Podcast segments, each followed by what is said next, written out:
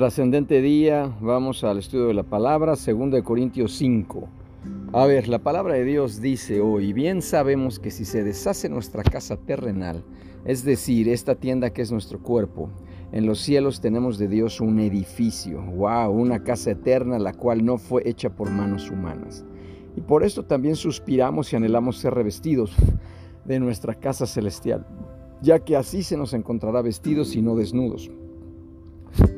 Los que estamos en esta tienda que es nuestro cuerpo gemimos con angustia porque no quisiéramos ser desvestidos, sino revestidos para que lo mortal sea absorbido por la vida. Pero Dios es quien nos hizo para este fin y quien nos dio su espíritu, en garantía de lo que habremos de recibir.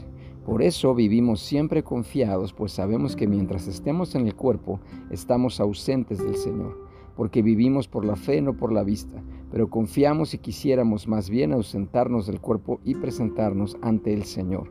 Pero ya sea que estemos ausentes o presentes, siempre procuramos agradar a Dios, porque es necesario que todos nosotros comparezcamos ante el tribunal de Cristo, para que cada uno reciba según lo bueno o lo malo que haya hecho mientras estaba en el cuerpo. Así que, puesto que conocemos el temor del Señor, procuramos convencer a todos. Para Dios es evidente lo que somos y espero que también lo sea para la conciencia de ustedes. No estamos recomendándonos otra vez a ustedes, sino que les damos la oportunidad de estar orgullosos de nosotros, para que tengan con qué responder a los que presumen de las apariencias y no de lo que hay en el corazón. ¿Qué hay en el corazón? Si estamos locos, lo estamos para Dios, y si estamos cuerdos, lo estamos para ustedes. El amor de Cristo nos lleva a actuar así, al pensar que si uno murió por todos, entonces todos murieron, y Él murió por todos, para que los que viven ya no vivan para sí, sino para aquel que murió y resucitó por ellos. Así que de aquí en adelante nosotros ya no conocemos a nadie desde el punto de vista humano, y aun si, si a Cristo lo conocimos desde el punto de vista humano, ya no lo conocemos así. De modo que si alguno está en Cristo ya es una nueva creación atrás ha quedado lo viejo, ahora ya todo es nuevo. Qué maravillosa promesa. Y todo esto proviene de Dios, quien nos reconcilió consigo mismo a través de Cristo y nos dio el ministerio de la reconciliación. Esto quiere decir que en Cristo Dios estaba reconciliando al mundo consigo mismo, sin tomarles en cuenta sus pecados, y que a nosotros nos encargó el mensaje de la reconciliación. Así que somos embajadores en nombre de Cristo, y como si Dios les rogara a ustedes por medio de nosotros, en nombre de Cristo, les rogamos, reconcíliense con Dios. Al que no cometió ningún pecado por nosotros, Dios lo hizo pecado para que en él nosotros fuéramos hechos justicia de Dios. Amén, qué maravilla. Qué maravilla. A ver, vamos a escudriñar la palabra, vamos a estudiar más profundamente, ¿ok? Cuando Pablo habla del cuerpo terrestre, él dice que es un frágil tabernáculo en comparación con el cuerpo futuro, el cual Pablo denomina edificio, es un edificio espiritual. Cuando dice que gemimos es un signo de frustración por las limitaciones corporales que simultáneamente expresan esperanza. ¿ok? Revestidos ¿Qué quiere decir? ¿Qué belleza esto? Revestidos con el nuevo cuerpo. Pablo cambia la metáfora. Y cuando habla de desnudos, un espíritu, un alma despojada del cuerpo. Los antiguos griegos hablaban a menudo del cuerpo como una, una tumba. Pablo decía que era el templo del Espíritu Santo. Así que él no deseaba escapar del cuerpo por medio de la muerte, sino que fuese renovado y lo mortal absorbido por la vida. Qué poderoso. A ver, la renovación del cuerpo a la que aspiramos, nuestra actual experiencia de una vida renovada por el Espíritu de Dios es una garantía, y acuérdense que garantía es arras, del griego arrabón, depósito, es el depósito, el Espíritu de Dios es el depósito que Cristo hizo en esa cruz y que Dios hace por nosotros todos los días, de que Él mismo Dios completará la obra que ha comenzado. Cuando habla de ausentes del Señor, Cristo está con nosotros espiritualmente, pero su ausencia física significa que no percibimos su presencia tan plenamente como sucederá en el futuro. Cuando dice estar presentes en el Señor, lo contrario, es algo preferible a nuestra presente condición, aun si ello quiere decir estar ausentes del cuerpo entre la muerte y el día de nuestra resurrección. Este texto desaprueba concluyentemente cualquier noción en el sentido de que el creyente experimenta una etapa entre el día de su muerte y el momento cuando llega la presencia de Cristo. A ver, la conclusión de Pablo es que teniendo en cuenta la expectativa de ver a Cristo y la esperanza de nuestra resurrección, debemos serle agradables. Lo cierto es que así será, estemos presentes o ausentes, esto es, dentro o fuera del cuerpo. El conocimiento de nuestra futura, el temor del Señor, cuando habla de temor del Señor, el respeto y la reverencia adecuados o el temor ante nuestro Creador y Juez fortalece nuestra decisión de agradar a Cristo y motiva nuestros esfuerzos para persuadir a otros a confiar en Él. Pablo explica sus motivos a los corintios para que respondan a sus detractores que están juzgándolo superficialmente.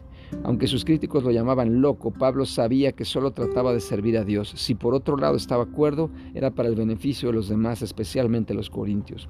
El amor de Cristo, su amor por nosotros, que lo llevó a morir por nosotros, nos constriñe, no nos deja otra opción. Cristo murió en lugar de todos, por lo tanto murió en representación de todos y todos morimos en Él. Aunque solo Cristo padeció el dolor de la muerte, los beneficios de ella son para todos los hombres que en Él confiamos. Maravilloso. Según la carne sugiere un conocimiento obtenido desde la perspectiva terrenal. Desde su conversión Pablo ya no juzgaba a una persona de acuerdo con las normas del mundo. La más característica expresión de Pablo sobre lo que significa ser un cristiano, la muerte y resurrección de Cristo y nuestra identificación con Él por medio de la fe, hace posible que cada uno de nosotros se convierta en una nueva criatura. En el presente esta nueva creación solo puede ser experimentada de forma parcial, pero debe ser nuestra máxima aspiración mientras se completa la recreación de nuestra naturaleza. Nuestra relación con Cristo modifica todos los aspectos de la vida. El ministerio de reconciliación es para anunciar lo que Dios, que estaba en Cristo, ha hecho para proveer redención del pecado. Aquellos que ya se han reconciliado con Dios tienen la encomienda de llevar el mensaje a otros. No tomándoles en su gracia, Dios ha rehusado echar sobre nosotros la culpa de nuestros pecados. Esta declaración es la contrapartida positiva del versículo 19 en el sentido de que Dios no nos imputa nuestros pecados, sino a Cristo en lugar nuestro. Qué maravilla, quien estaba por completo limpio de pecado. Cristo se llevó nuestros pecados en la cruz y recibió la pena que nosotros nos merecíamos para que nosotros fuésemos hechos justicia de Dios. Qué maravilla. Y cuando dice que somos nuevas criaturas, fíjate qué interesante, nuevas es, es kainos, significa nuevo, no usado, fresco, novedoso. La palabra designa lo nuevo en cuanto a la forma o calidad, más bien que nuevo en relación con el tiempo, un concepto que implica neos. Entonces, nuevo en tiempo es neos, pero kainos es en calidad y en forma. ¡Qué maravilla! En eso somos nuevos y vamos a darle gracias al Señor. en el nombre de Cristo te damos gracias, gracias de verdad. Oh, por este enorme sacrificio, Cristo, que tú hiciste por nosotros. Gracias por tu misericordia, Dios. Y gracias por ese poder de la resurrección. Gracias, Espíritu de Dios, por esta llenura que nos has dado. En este momento nosotros nos vaciamos por completo de nosotros. Vaciamos. Yo quiero que ahorita estés orando. Vacía, te di tu nombre y vacía tu nombre. Yo en este momento me vacío de Ario por completo.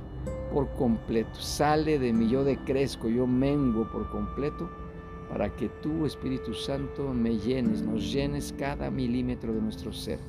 En este momento nosotros permitimos que nuestro cuerpo espiritual, mental, físico y emocional sea totalmente saturado por ti, Espíritu de Dios. Gracias, gracias. Cada milímetro de nosotros, por lo tanto, se va todo lo que no es tuyo. Todo lo que no es tuyo se va, todo miedo, desesperanza, Toda amargura se va en este momento, toda apatía, toda confusión se va en este momento, toda ansiedad, toda depresión, todo estrés se va. Uf, conforme nos vas llenando, precioso Espíritu Santo, se va yendo todas y cada una de las cosas, de las mentiras que nos ha aceptado. En este momento se va todo eso. Y gracias, gracias, porque en el nombre de Cristo, con esta llenura tuya, precioso Espíritu de Dios, en este momento nos levantamos como nuevas creaciones, como nuevas criaturas, en forma y en calidad, acabamos de aprender. No, no, en tiempo, sino en forma y en calidad. Reloaded. Es decir, estamos mucho, mucho mejor hechos, pensados, planeados. Regresamos a nuestro diseño original.